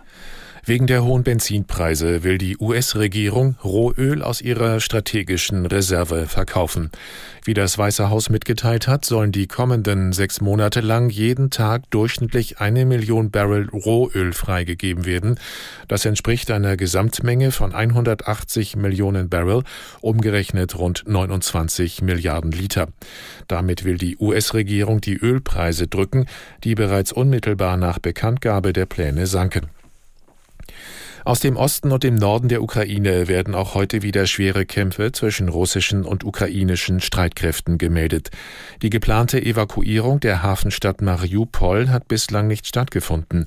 Aus Köln Andreas Teska. Russland hatte eine Waffenruhe und einen Fluchtkorridor angeboten. Daraufhin entsandte das internationale Rote Kreuz Experten und die ukrainische Regierung stellte 45 Busse zur Verfügung. In der weitgehend zerstörten Stadt sollen sich noch bis zu 160.000 Menschen aufhalten, nahezu ohne Wasser, Strom und Lebensmittel. Der ukrainische Präsident Zelensky sagte, es habe bereits Tausende Tote gegeben. Mariupol sei der schlimmste Ort in Europa. Es sei die Hölle. Das Robert Koch Institut hält es für wahrscheinlich, dass die aktuelle Corona-Infektionswelle ihren Höhepunkt erreicht hat. Möglicherweise sei der Gipfel schon überschritten, heißt es im wöchentlichen Lagebericht der Experten. Gleichzeitig betont das RKI aber, dass der Infektionsdruck mit mehr als 1,5 Millionen Fällen in einer Woche weiter sehr hoch sei. Deutlich angewachsen auf rund 81 Prozent ist der Anteil des neuen Omikron-Subtyps. Diese Coronavirus-Variante gilt als noch ansteckender als ihr Vorgänger. Das Wetter. Nachts oft trocken, in Niedersachsen Schnee oder Schneeregen, örtlich Nebelbildung, zum Teil besteht Glättegefahr. Tiefstwerte plus ein bis minus zwei Grad. Morgen stark bewölkt und in Niedersachsen erneut Schnee. Ansonsten kaum Niederschläge, zwei bis sechs Grad. Am Sonnabend sonnige Abschnitte, einzelne Schauer 4 bis 8 Grad. Am Sonntag nach Auflockerungen von der Nordsee her aufkommende Schauer 5 bis 8 Grad. Und das waren die Nachrichten. NDR Info Redezeit mit der letzten halben Stunde heute Abend bis 22 Uhr. Schön, dass Sie eingeschaltet haben. In dieser Woche haben wir im NDR eine Dialogwoche. Das heißt, wir kommen an unterschiedlichsten Stellen mit Ihnen ins Gespräch, auch über die unterschiedlichsten Formate und Fragestellungen. Jetzt werden Sie sagen, in der Redezeit ist das ja immer so, dass ich mitmachen kann. Das stimmt. Heute haben wir aber tatsächlich auch hier den Blick hinter die Kulissen in unsere Kriegsberichterstattung. Und wir fragen, Guter Journalismus, wie kann das gelingen unter Bedingungen, die, wie wir alle wissen, sehr schwierig sind? Wir haben schon einige Fragen klären können. 08000 44 1777 ist die Telefonnummer ins Redezeitstudio.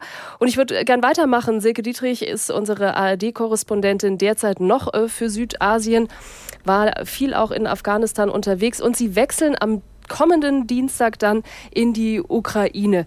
Kann man die Frage klingt jetzt vielleicht blöd, aber also gibt es Parallelen in Krisengebieten, wo man sagen kann, das läuft eigentlich immer vergleichbar oder muss man sich jeden Konflikt, abgesehen jetzt mal von der Landkarte und der Sprache, neu erschließen?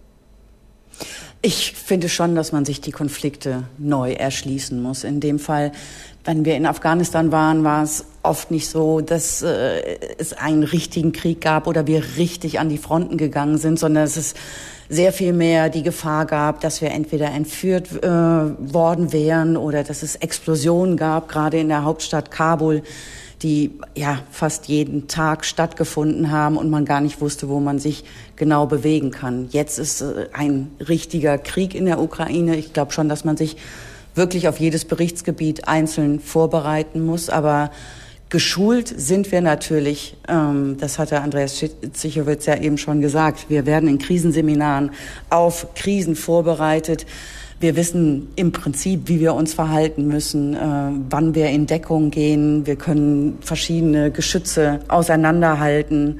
Und äh, das, da gibt es so eine grundlegende Vorbereitung tatsächlich, aber ansonsten muss man sich schon jeden Konflikt nochmal selber angucken. Muss man auch ein bestimmter Typ Journalist sein, äh, Bernd? Bernd Moschborowska ist derzeit gerade in der Ukraine, war aber vorher auch schon in Krisengebieten unterwegs. Naja, man muss, und auch das ist ja das, wurde schon angesprochen, auch das lernt man in diesen Seminaren, man muss sich äh, einlassen können auf solche Gebiete. Das ist nicht jedermanns Sache. Ähm, manche, die diese Trainings durchlaufen, kommen eben zu dem Schluss, Und jetzt haben wir, glaube ich, die Telefonverbindung, die bisher in die Ukraine sehr stabil war. Wir erreichen ihn ja in Lviv im Westen des Landes. Doch einmal kurz unterbrochen. Ich gucke gerade, ob er wieder zurückkommt, aber nein, ich glaube, jetzt für den Moment Das holen wir gleich nochmal nach. Er wollte ja noch einmal darauf raus, dass man in solchen Seminaren sich selber besser einschätzen lernt ne? und auch eben sagt vielleicht, also da, da wird dann so konkret in Führungssituationen durchgespielt. Aus dem Nichts kriegst du den Sack über den Kopf, wirst getreten und das ist sehr real. Und äh, man weiß hinterher tatsächlich, ey, das kann ich aushalten, ich weiß, wie ich mit sowas umgehen kann oder nee, um Gottes Willen nicht. Mhm. Und ich finde das überhaupt nicht schlimm, sondern gut, dass wir es festgestellt haben von jemand, der, die sich vielleicht interessiert hat für eine Region, gesagt, da würde ich gerne hingehen, weil ich fände es spannend, über den Konflikt zu berichten. So. Und das gehört wirklich zum Rüstzeug dazu. Ähm, genauso wie wir, wir sprechen ganz oft über eine Distanz, aber umgekehrt braucht es auch eine Empathie. Ich komme ja gar nicht mit Bevölkerung, mit Menschen in Kontakt, wenn ich das nicht habe, wenn ich mich nicht anstrenge, ein bisschen was von der Sprache zu sprechen, falls ich die nicht zufällig kann und so weiter. Das hilft ja ganz, äh, ganz oft äh, sehr viel. Das sind alles Dinge, die man sich, die man sich aneignen muss, um in so einem Konflikt auch wirklich bestehen zu können oder auch etwas zu sehen, was andere vielleicht noch nicht gesehen haben, mit Leuten zu sprechen. Ähm, das ist total wichtig. Und sich dann wieder zurückzunehmen. Vorher ist, mal, ist ja mal gesagt worden, dass, dass man da so oft Mitleid erregen soll. Und tatsächlich, ich kenne das schon auch den, aus den 90er Jahren und zwar eher bei Hungersnöten und Überflutungen, Überschwemmungen etc. Und da, da ist es schon so, dass Hilfsorganisationen und Journalisten früher so zusammengearbeitet haben, dass man schon mal überlegt hat, welches Bild löst am stärksten Emotionen aus. Mhm. Das kennt jeder. Das ja. sind natürlich hungernde Kinder äh, etc. Und eine, eine Familie, die da saß und was anhatte oder sogar an was kaute, da hieß es dann schon, wieso, die haben doch was zu essen. Kann doch gar nicht so schlimm sein. Also du bist schon in dieser Gefahr, auch instrumentalisiert zu werden als Journalist vor Ort. Und es ist wirklich nicht einfach, sich dann nochmal zurückzunehmen und zurückzugehen und sagen, nee, das machen wir so nicht. Oder bis hin zu so ethischen Fragestellungen. Es gibt nur einen Hubschrauber, der in dieses Überschwemmungsgebiet geht. Der hat nur vier Plätze. Und jetzt kann man ja entscheiden, da fliegt der Pilot hin und der holt Leute aus den Baumwipfeln oder es gehen zwei Kamerateams mit, die die Bilder um die Welt schicken. Die einen ertrinken vielleicht die Bilder, bringen vielleicht Spenden ein und retten andere Leben. Das sind echt Grenzfragen. Schwierig. Und äh, vielleicht auch da nochmal, Bernd Muschborowska hört uns jetzt, äh, glaube ich, wieder an, an Sie und äh, Silke Dittrich nochmal ähm, die Frage, Sie entscheiden das für sich, aber Sie haben ja eben auch Familie, Freunde, eben Menschen, die sich jetzt dadurch sorgen. Also hält man da dann auch nochmal extra anders Kontakt oder sagt man, ich bin beim Arbeiten, stört mich nicht? Nein, man hält schon täglich Kontakt. Äh, das ist klar, dass äh, wenn man sich in so ein Gebiet begibt, dass dann die Familie zu Hause äh, da ganz genau draufschaut, was, was passiert da und äh, wo ist der da jetzt und was macht er jetzt. Ähm, das ist schon wichtig und man muss natürlich, und das war vorhin eine Frage, als plötzlich die Leitung abriss, man muss natürlich auch äh, ähm, bestimmte Situationen aushalten, ja, äh, einschätzen können. Also zum Beispiel gerade während der äh, Nachrichten vor zehn Minuten, äh, als das Mikro zu äh, heulten, also hier draußen äh, in Lviv die Sirenen und im Hotel gab es die Durchsage, es ist jetzt Luftalarm, äh, bitte begeben Sie sich alle in die Keller. Ähm, das machen hier in Lviv zurzeit nur ganz wenige. Ich bin auch einmal runtergegangen, um mir das anzugucken. In diesem großen äh, siebenstöckigen Hotel sitze ich hier im fünften Stock und äh, der Luftschutzkeller ist im Prinzip unten der Fitnessraum im Untergeschoss. Äh, der ist nicht sehr groß und wenn man dann da unten ist, dann sitzen da zwei, drei Leute. Alle anderen bleiben in ihren Zimmern. Äh, draußen in der Stadt gehen aber durchaus einige Leute in Keller, die da sind. Äh, es gibt äh, richtige äh, Kellergewölbe unter, den, unter der Altstadt. Also da gehen dann Leute und äh, halten sich dort auf. Und man muss eben selbst einschätzen können, ähm, ist das jetzt, halte ich das aus, nervlich, äh, hier sitzen zu bleiben, äh, wissend, dass vielleicht eine Bombe einschlägt, aber vielleicht eben auch nicht. Äh, da, das sind, das sind die Dinge, die, die man, äh, wenn man in solche Kriegsgebiete geht, in solche Krisengebiete, in Gebieten, in denen es äh, also gefährlich sein kann, dass man weiß, was kann ich aushalten an Gefahr und kann ich die Gefahr richtig einschätzen oder nicht. Und was können eben vielleicht auch andere aushalten? Silke Dietrich, vielleicht an Sie auch noch die kurze Frage. Ich erinnere, wir hatten im vergangenen August das letzte Gespräch, bevor Sie ausgereist sind aus Kabul. Jetzt kennen wir uns nur entfernt äh, aus Gesprächen im Radio und trotzdem hatte ich auch wahnsinnige Sorge um Sie. Wie machen Sie das mit Ihrer Familie, mit Ihren Freunden? Wie handhaben Sie das? Es gibt auch auf jeden Fall eine Familien-WhatsApp-Gruppe und eine Freundes-WhatsApp-Gruppe.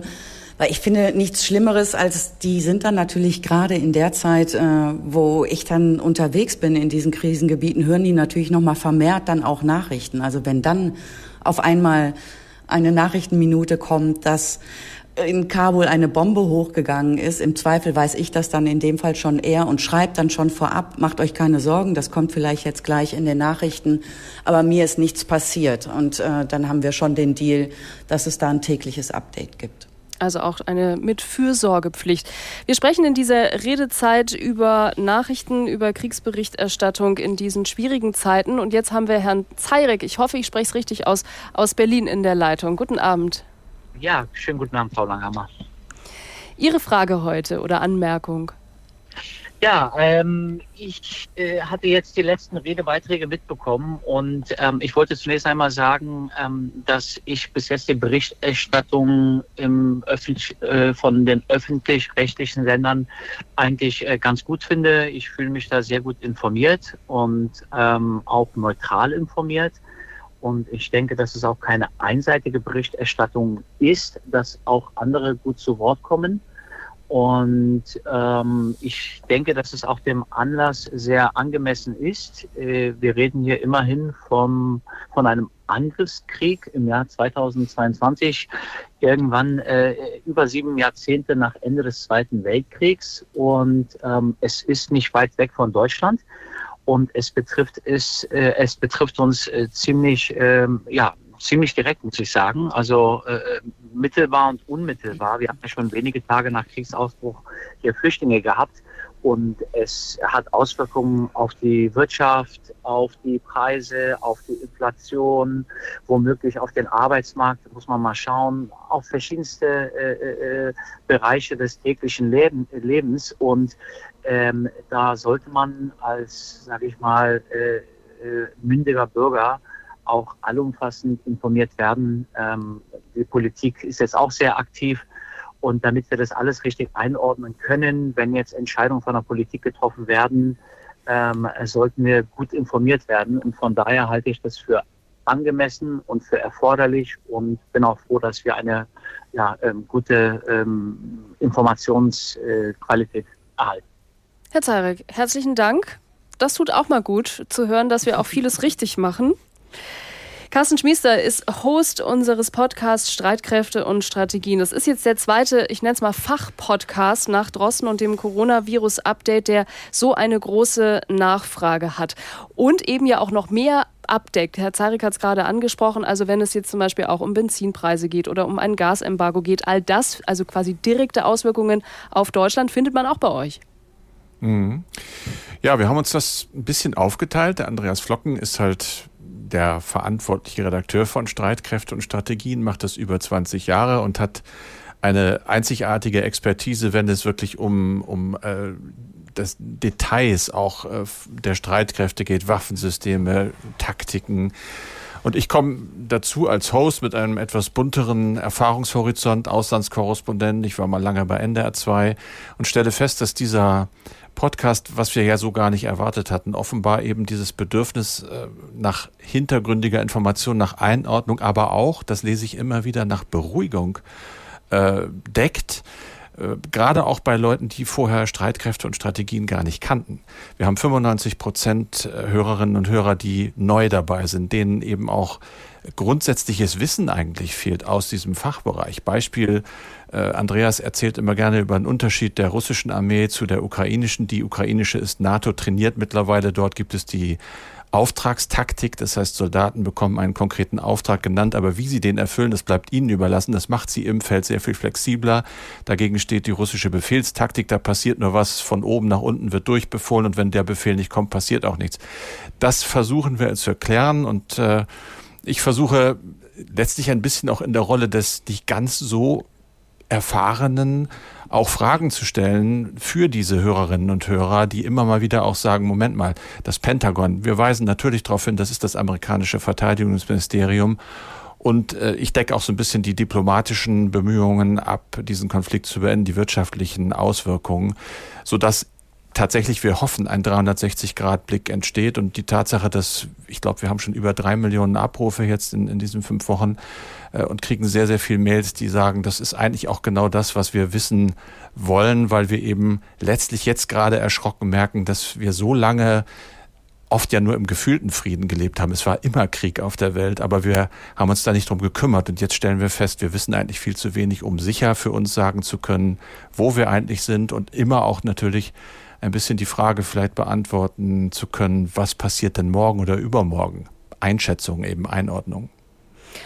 Eure Updates gibt es ja immer am späten Nachmittag und Abend und alle natürlich auch nochmal zum Nachhören. Wer jetzt erst drauf gestoßen ist, Streitkräfte und Strategien auch in der ARD-Audiothek. Vielleicht fangen wir bei dir auch äh, gleich nochmal an, Carsten. Am Anfang war das täglich, auch das Wochenende durch. Wirklich, ihr habt hier jeden Tag mhm. ähm, produziert. Nun sind wir schon in Woche fünf. Wir hatten alle nicht, ge nicht gehofft und nicht gedacht, dass sich das ähm, bis hierhin hinzieht und es ist kein Ende in Sicht. Jetzt fahrt ihr ja auch schon ein bisschen zurück.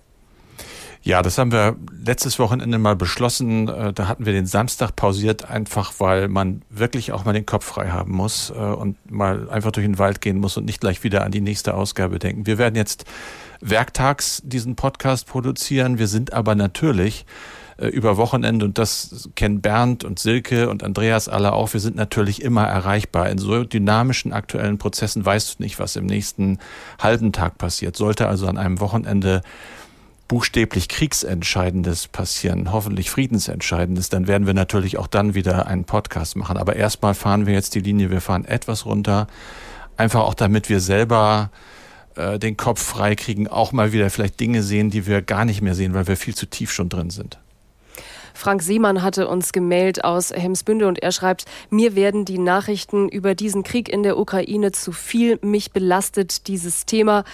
Insgesamt aber finde ich die Berichterstattung auf NDR Info ausgewogen, objektiv und informativ. Generell auch für die anderen NDR-Programme gesprochen. Andreas Zichowitz, NDR-Chefredakteur und auch selbst Weltspiegel-Moderator. Da haben Sie ja in der Sendung schon gesagt, auch in der kommenden am Sonntag wird es auch schon wieder ein bisschen breiter gefächert sein.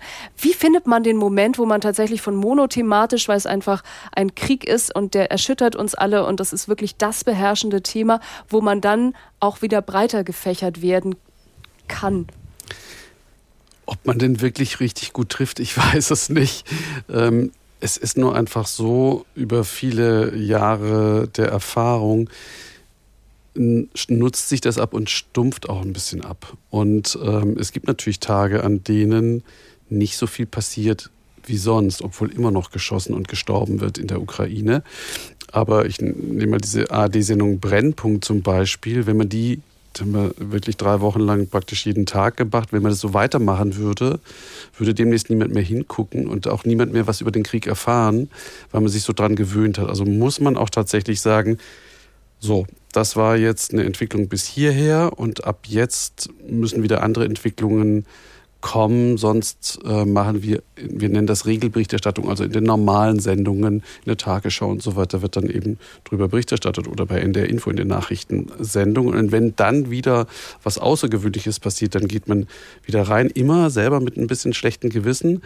Aber wenn man Konsument ist zu Hause und das Programm anschaut, ja, ich, ich kann es verstehen, dass man beim Abendessen, die 20 Uhr, dass man das nicht unbedingt sehen will jeden Tag. Ne? Und, und allein daran erinnert zu werden, dass es das gibt, nebenan, die Leute auch belastet. So. Und deswegen in, in der Sendung Weltspiegel, die wir jetzt am Sonntag haben, überlegen wir immer sehr genau, an welcher Stelle können wir noch ein anderes Thema setzen. Sonst denken die Leute ja, mein Gott, die Welt geht unter. Überall ist Krieg, Mord und Totschlag und du bist ja als Journalist auch ein bisschen drauf geeicht, auf diese Krisen zu gucken, wie geht's da weiter. Und zwischendurch brauchst du auch mal was anderes, äh, was man auch angucken oder anhören kann, um sich ein bisschen abzulenken. Manchmal ist es aber auch so, ich finde wirklich gut, was Carsten gerade nochmal gesagt hat seine Sendung Streitkräfte und Strategie, die trägt und die von Andreas Locken trägt zur Beruhigung bei. Also wenn so eine aufgeregte Diskussion ist über Atomwaffen, gibt so ein, wird er das einsetzen, der Putin, hat er doch davon gesprochen, dann ist es wahnsinnig hilfreich zu erfahren, wie würden sowas funktionieren, so eine Befehlskette? Geht das überhaupt? Es gibt Unterschiede bei Atomwaffen, taktische und andere. Was löst das aus? Also, wenn sich Leute, wenn Leute das erklärt bekommen, dann sind sie dann am Ende doch ein bisschen beruhigter und äh, machen sich nicht so, ein, so einen Kopf, wie wenn sie das nur in der Schlagzeile lesen. Und das ist schon auch unser Job, in, in solchen Tagen solche Informationen weiterzugeben. Und das andere ist so eine gefühlte Steuerung, die man nach vielen Jahren im Programm bekommt. Aber ob man immer damit richtig liegt, ich weiß es nicht. Ähm, es fällt mir schwer, auf eine Unterhaltungsshow umzuschalten mhm. ähm, oder auf was, was Leichtes. Aber ich weiß, dass das ganz viele Leute auch brauchen. Sie müssen auch mal abgelenkt werden. Ilga Karl aus Wolnsach hat uns geschrieben, ich profitiere von Ihren Infos zum Ukraine-Krieg überhaupt nicht. Die Infos Ihrer Korrespondenten sind oft alt und ungenau. In den sozialen Medien gibt es weit bessere und aktuellere Infos. Und ja, die meisten von uns sind in der Lage, soziale Medien verantwortungsbewusst zu nutzen. Hier auch noch mal die Frage an unsere beiden Korrespondenten, die auch äh, krisenerprobt sind. Silke Dietrich für Südasien jetzt auch schon halb auf dem Weg in die Ukraine. Welche Rolle spielen eigentlich soziale Medien inzwischen auch in unserer Berichterstattung? Eine sehr große, definitiv. Also erstmal fand ich jetzt, wenn ich in Afghanistan war, habe ich doch sehr häufig die meisten Informationen tatsächlich über Twitter erfahren denn da waren die Medien nicht so schnell. Da muss man natürlich erstmal schauen und dann verifizieren und dann warten wir auch ab. Aber wir bedienen ja auch selber Social Media. Also wir haben ja einen Social Media Kanal bei, von der Tagesschau, Weltspiegel, so viele unterschiedliche Radiosender. Wir berichten ja nicht nur für den NDR, sondern für alle ARD-Wellen in Deutschland, benutzen Social Media. Da werden Insta-Geschichten gemacht, äh, Facebook-Posts und Twitter. Also wir recherchieren in sozialen Netzwerken und äh, bedienen sie aber auch. Und da kommt ja ganz unmittelbar auch Feedback. Ist das auch wichtig, Frau Dietrich? Auf jeden Fall. Also ich finde es immer sehr interessant, wenn man so Insta-Live-Geschichten macht, vor allen Dingen, weil äh, das ist dann so ähnlich wie jetzt gerade hier in der Redezeit, dass man ja auch direkt reagieren kann.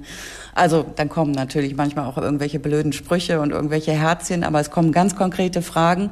Und das ist so ein direkter Austausch, was ich sehr gut finde, weil manchmal völlig überraschende Fragen kommen, wo man selber gar nicht drüber nachgedacht hätte.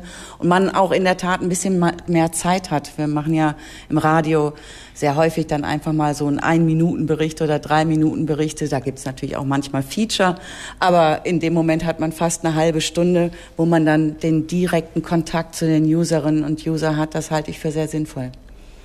Bernd, wir haben länger nichts von dir gehört und äh, seit du erzählt hast, dass es Raketenalarm gibt, ähm, vielleicht wenn du ab und zu mal noch mal was sagst, wäre wär mir wohler. Nochmal ein Lebenszeichen ja. geben, ja, das kann ich gerne machen. Ähm, also die sozialen, die sozialen Netzwerke spielen natürlich auch hier in der Ukraine eine ganz große Rolle. Äh, zum einen ist es so, dass äh, sowohl hier der ukrainische Generalstab, die Regierung, äh, gut, der Präsident Zelensky ohnehin und äh, der Bürgermeister von Kiew, Klitschko auch, alle haben ihre Accounts und alle sind unheimlich aktiv. Wir kriegen natürlich die Reden, äh, die täglichen äh, Lageberichte des ukrainischen Generalstabs über soziale Netzwerke, über Facebook, über Twitter, über äh, Telegram. Ähm, von russischer Seite läuft das bisschen anders. Ähm, ähm und dann äh, spielt es eben auch eine Rolle. Man muss ja diese diese lokalen äh, sozialen Netzwerke sind ja in der Landessprache hier, da wird's dann schwierig, aber wir haben, äh, ich bin hier ja nicht alleine, sondern wir haben ja ein großes Team am Start. Also unsere Mitarbeiterinnen und Mitarbeiter im Studio Moskau, äh, aber auch die, die hier äh, in der Ukraine, in Kiew äh, für uns gearbeitet haben, arbeiten weiter für uns. Äh, die haben Kiew verlassen, sind an einen sicheren Ort hier im Westen der Ukraine gegangen äh, und äh, sitzen weiter weiter äh, in den sozialen Netzwerken, übersetzen äh, die Sachen, die für uns relevant sind, äh, suchen nach Informationen und bringen sie uns eben, uns Berichterstatter in unserer Sprache näher, ja, dass wir also verstehen, was da nun gesagt wurde bei dem Lagebericht des Generalstabs. Und mit, mit all diesen Informationen aus den Netzwerken und den entsprechenden Übersetzungen müssen wir dann als Korrespondenten arbeiten, müssen das einordnen und und äh, mit anderen Informationen gegenchecken und dann fließt das in die Berichterstattung ein die Puzzleteile, die wir heute auch schon erwähnt haben. Die letzte Anruferin für heute Abend ist in der Leitung Inge Bauschert. Schönen guten Abend. Ja, guten Abend, Frau Langkammer. Also, äh, ich laufe hier fast, ich platze fast, vor Mitteilungsbedürfnis. Ich wollte eigentlich schreiben, aber nun muss ich Stellung nehmen. Und zwar äh, kann ich nur sagen, dass ich mich äh, unheimlich gut und umfassend informiert fühle durch ihre äh, äh, Reporter oder ihre äh, Korrespondenten und auch so durch die Moderatoren. Äh, es ist ja so, ich will ja nicht äh, alles vorgesetzt bekommen. Ich kann mich auch selber informieren, indem ich andere Sender oder Medien benutze. Das heißt, es liegt doch auch an mir und nicht nur äh, an denjenigen, die mir was anbieten. Mhm. Ich habe zum Beispiel heute sehr berührt äh, den Beitrag von Herrn Muskoroska äh, angehört von diesem Augenzeugenbericht, wo ich feststellen musste, dass schon wieder diesmal über die Angreifer äh, dass diese Kriegswaffe Vergewaltigung benutzt wird. Mhm. Also das macht mich fertig. Und ich dachte, das hätte man hinter sich gelassen. Dann wollte ich sagen, äh, es gibt ja keine zwei, also ich empfinde das nicht so, dass zwei Seiten, beide Seiten äh, äh, gebracht werden müssen. Da hat ein Herr Mosch gestern Morgen äh, gesagt, oder im Laufe des Tages aus Hamburg auch, äh, gesagt, es gibt nur eine Seite, der mhm. Krieg ist falsch. Mhm. Und damit hat sich das. Da gibt es keine andere Seite. Frau Bauschert, an der Stelle, es tut ja. mir total leid und wie schade, dass Sie nicht schon vor einer Viertelstunde durchgekommen sind, weil wir sind nämlich leider am Ende unserer Sendezeit. Aber ich danke Ihnen sehr und ich hoffe, dass Sie ein bisschen Luft jetzt noch auch ablassen konnten an diesem Abend. Und ich darf an der Stelle ein großes Dankeschön sagen an alle unsere Gäste heute Abend. Ja, und vielleicht noch ein Satz, Bernd. Wenn du äh, zurückkommst, was ist so das Erste, auf, auf was du dich freust oder was ist so dein Gedanke, wenn du ans, oder denkst du noch gar nicht ans Abreisen? Und da haben wir ihn wieder verloren. Ich glaube, Fischbrötchen. Wir, wir rufen gleich nochmal bei ihm äh, durch, weil ja dieser Alarm tatsächlich, ähm, ich fand, es klingt ich, dann doch. Ich hoffe, er gibt auf sich Acht und genau. Silke, wenn Sie dort sind, auch. Das Alles hoffe Gute. ich, das hoffe ja. ich ohnehin. Silke Dietrich, unsere ARD-Korrespondentin, die dann ab Dienstag hier auch auf NDR Info aus der Ukraine zu hören sein wird. Dankeschön auch an Andreas Tichowitz, den NDR-Chefredakteur und Weltspiegel-Moderator und Dankeschön an Carsten Schmiester. Den hören Sie ja ohnehin morgen wieder wenn es eine neue Ausgabe gibt von Streitkräfte und Strategien. Ihnen zu Hause auch ein großes Dankeschön für Ihr Interesse, für die vielen Mails. Und ich glaube, einmal zusammenfassend kann man tatsächlich sagen, ich glaube, Sie sind ganz zufrieden, oder? Andreas Tichowitz, wir haben jetzt nicht so direkt es, es Verbesserungsvorschläge war, es war gehört. Ich finde es genau. einfach wichtig, dass wir alle Stimmen auch hören. Ähm, das ist auch ein gutes Feedback für uns und auch wenn sie kritisch sind. Und wie schon angemerkt, das war heute nicht die Sendung, wo es äh, um politische Strategien geht. Aber Sie kennen die Redezeit und Sie schätzen sie. Deswegen schalten Sie ja immer abends ein. Das ist natürlich ein Thema, was Sie in den kommenden Wochen hier dann auch wieder mit den entsprechenden Experten und Historikern und Politikern diskutieren können. Mein Name ist Birgit Langhammer. Dankeschön für heute, danke fürs Zuhören und Sie finden diese Ausgabe der Redezeit zur Dialogwoche und auch alle anderen Redezeiten auch in der ARD Audiothek zum Nachhören. Und ich hoffe, wir hören uns bald. Gut informiert kommen Sie jetzt übrigens durch die Nacht mit der ARD Infonacht. Tschüss.